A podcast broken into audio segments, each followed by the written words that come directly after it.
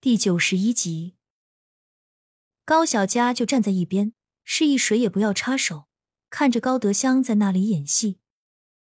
高德香见半天没人搭理，只好又软了下来，柔声说道：“妮子，当时你爸身体不好，我又嫁人了，家里的房子全都给你爸了，我可是一个都没要。如今你有钱了，是不是应该报答一下我啊？听说之前村支书的房子是你住。”既然你都有新的了，那之前村支书的房子就不住了。我和你堂哥可怜现在没地方住，你看我们住那里好不好？高小佳冷眼旁观，直到高德香软的不行，又来硬的。高小佳，你别得意，我好言好语，你非要把我逼绝境吗？到时候我看你名声坏了，这十里八村的还有谁能邀你？我不好过，你们也别想好过。说完了，说完了就赶紧走吧。你有没有地方住，我还是知道的。无非也就是看我最近带村里人致富，又盖了房子，所以想过来占便宜。告诉你，不可能。如果你再来闹事，不要怪我报警。我相信法律会有判断的。高小佳冷漠的放下几句话，连眼色都懒得看一下高德香。对于这个一直挑事的姑姑，根本没有好脸色。你算你狠！你们等着，风水轮流转。高德香气愤的拍拍身上的土，拉起还在地上坐着打滚撒泼的孙朝辉离开了。好了好了，都散了，在这里待着干嘛？该干嘛干嘛去。高德贵把一群看热闹的村民赶走了。妮子，你别多想，身正不怕影子斜，咱们又没干亏心事。你刚才说的，爸爸都支持你，这个是你自己做的决定，我们都理解的。没事，爸，只要你和妈好好的就行。高德贵无奈的摇摇头，德香太不像话了，这种东西怎么可以随便乱说？村长包了咱们家这么多，还有什么脸去争公家的房子？当年他远嫁，咱们家就只有这间草屋，剩下的你奶奶都给你姑了，现在他还有什么资格来争？刘慧芬看高德贵说着有些激动，赶紧给他顺顺气，轻轻拍了好几下。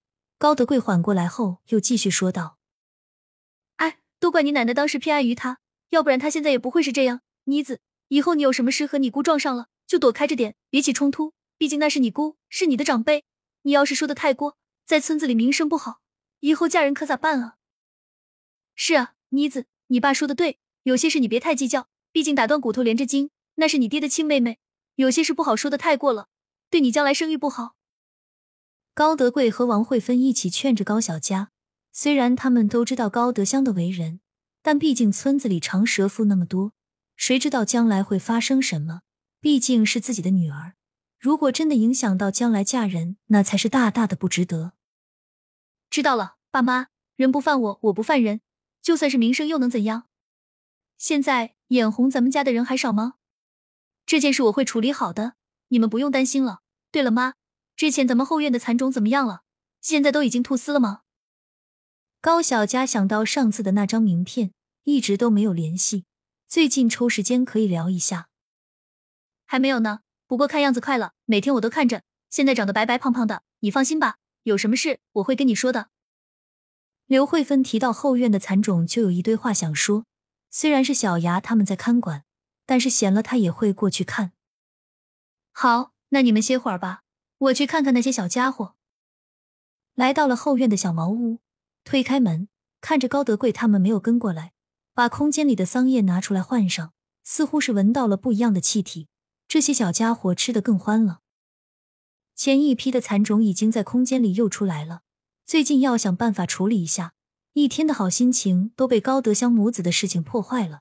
想到还有这些事情都没有办，高小佳深深的叹了一口气。第二天一早，高小佳就抽空给蒋维婷打了电话，想约一下看什么时候可以见面。嘟嘟，你好，您是蒋维婷吗？我是高小佳，是您弟弟推荐我跟您联系的。我这边有一些蚕丝的货品，您看您方便的话，我们见个面可以吗？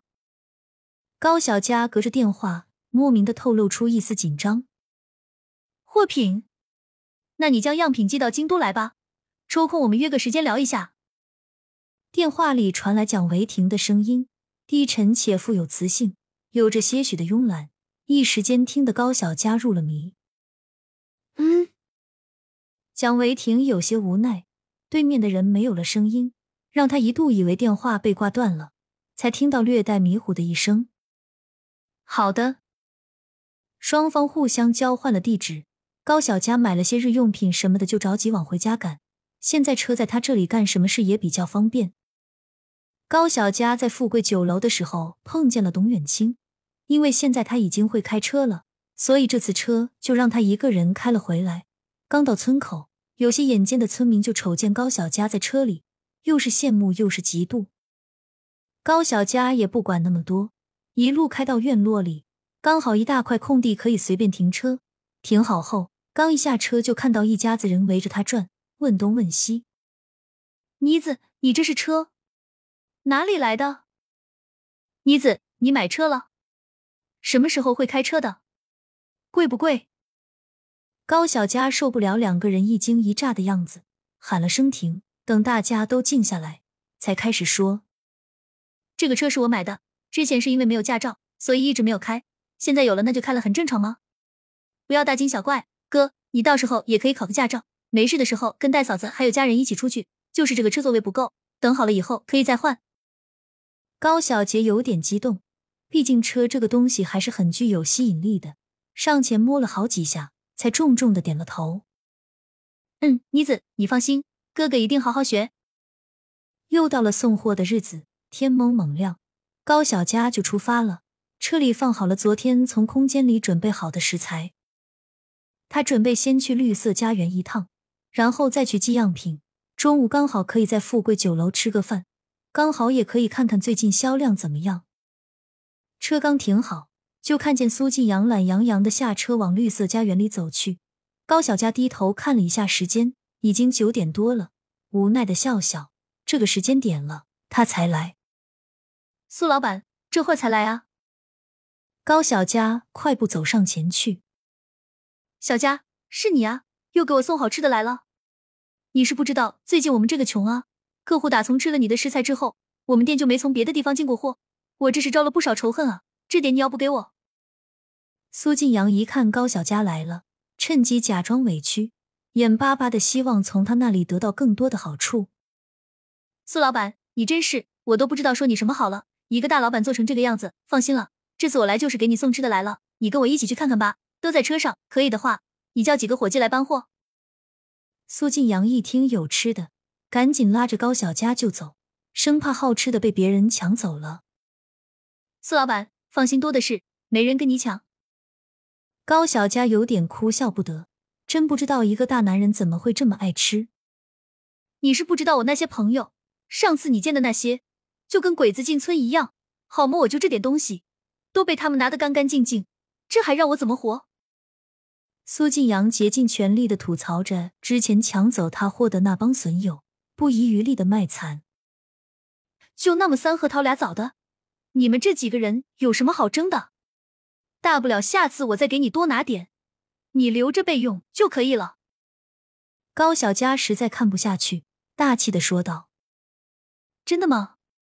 小佳，太好了，你简直就是我的女神，不是女菩萨，解救我来了。”一听高小佳多拿点，苏晋阳立马变了脸，笑得合不拢嘴。哈哈，苏老板你太客气了，一码归一码，钱可不能少哦。那都是小事，没问题。来到了车跟前，苏晋阳赶忙就叫伙计来卸货，自己和高小佳在一边聊天。